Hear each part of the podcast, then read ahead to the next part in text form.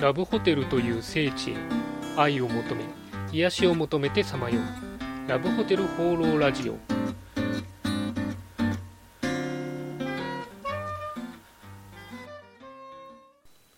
はいということで今週も始まりましたラブホテル放浪ラジオ第67回パーソナリティのラブホテルファンブログ管理人です。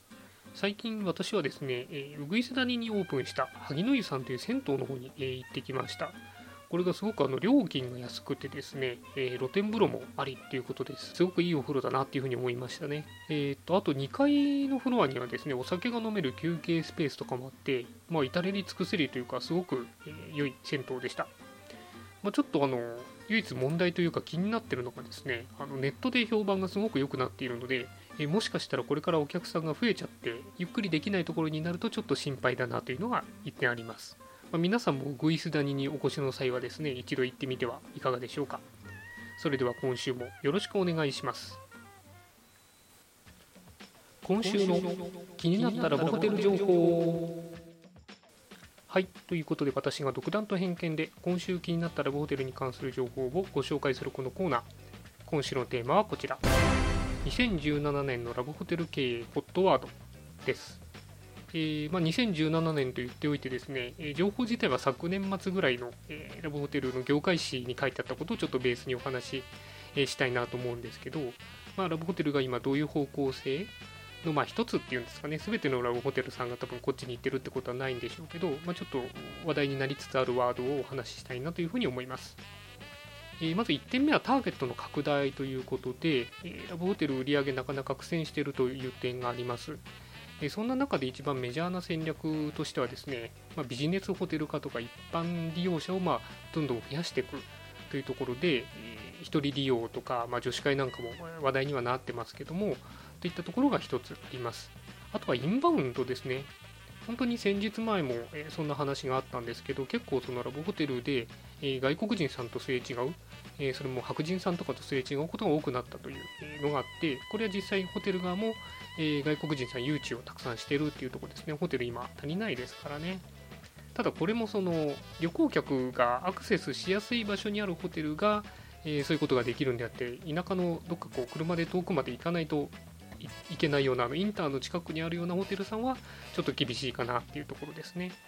ただやっぱりラブホテルってすごく面白いのでこう日本のカルチャーの一つとして旅行の思い出としてラブホテルを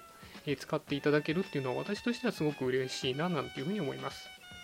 まあ、外国だとね、そういうカップルのホテルってなかなか、まあ、あっても治安が悪いところだったりするので、ああいう、まあ、昭和ラブホテルとか分かりやすいですけどね、えー、ちょっと得意なホテルっていうのは面白いんじゃないかなというふうに思います。続いて2点目なんですが、えー、ウェブ即販とかになります。まあ、これはアプリとかも分かりやすいと思うんですけども、今やこうスマホでラブホテルをアプリで探すのが当たり前になりつつありますと。えー、いうことでアプリと連携して予約ができるとかポイントが貯まるっていったところでなんとかお客さんを集めようっていうお話が増えてます。ただ予約もこうどのホテルも予約すればいいか予約ができるとホテルさんが嬉しいかというとそんなこともなくてむしろ予約なしでお客さんどんどん入って出てって回転してくれた方が実は儲かるっていうパターンもあったりするそうです。この辺奥が深いなと思いますね。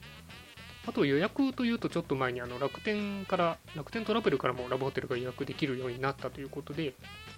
まあ、この辺どんどん普通のホテルとの境目も、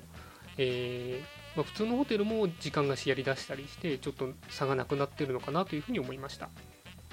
まあ、ただ私としてはそういうなんでしょうね、えー、ベーシックというか普通なことに IT を使うよりはもっとラブホテル体験を面白くなる方向に、え IT が進んでいくといいなというふうに思ってます。なんかラブホテルダッシュボタン、Amazon ダッシュボタンのパクリでラブホテルダッシュボタンとかですね、えー、なんかその部屋を使った人しか見れない SNS とか、あと VR 使ってですね、VR ルームで、こう、いろんなところで、えカップルが仲良くできるみたいな、そんな、え仕組みになるといいなというふうに思ってます。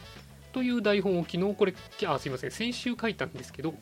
今週の情報でですね、今週っていうか、まあ、え金曜日ぐらいの情報で、えー、変なホテルがですね、VR カラオケルームを投入したという話がありまして、さすが変なホテルは分かってるなっていうふうに思いましたね。あそこはその IT を使った最先端のホテルを目指してるんで、え VR とかもどんどん取り入れてるっていうのがすごいなというふうに思いました。まあ、この辺はまた情報が分かったらお伝えしたいと思いますそんなわけで今回は2017年ラブホテル経営の HOT ワードでした。はいというわけでラブホテル放浪ラジオ第67回いかがでしたでしょうか、えー、今回も突然ですが友人からの告知があります。8月20日に男性向けの恋愛セミナーが東京の秋葉原で開催されるとのことです。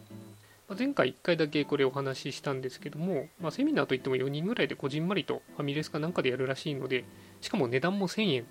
ということで、まあ、かなり気軽に参加できる内容となっているとのことです、まあ、講師はこれなんか恋愛術とか言って怪しいなと思うかもしれないですけど講師の人は、えー、会社で研修担当している人なのであと内容もセミナー会社からちゃんとチェックを受けてるということで真面目な内容ということになります。まあ、なんか恋愛初心者だよとかつまずいて何やったらいいか分かんないよとか婚活疲れしているよという人は、えー、非常に良い内容ということで、えー、お気軽にご参加いただければというふうに思います。えー、キーワードとしてはストリートアカデミーブランクモテる技術で検索いただくかまたブログにリンクを貼っておくのでよろしければ、えー、見てもらえればなというふうに思います。と宣伝しておいてなんですけども明らかにこのリスナーの方とこのセミナーはなんかマッチしてないんじゃないのかなという気が個人的にはするんですけどもしかしたらね周りでその婚活とか恋愛で困ってる、えー、これ男性向けセミナーなので、えー、男性がいたらですねそういう方にもご紹介いただければなというふうに思います以上告知でしたありがとうございます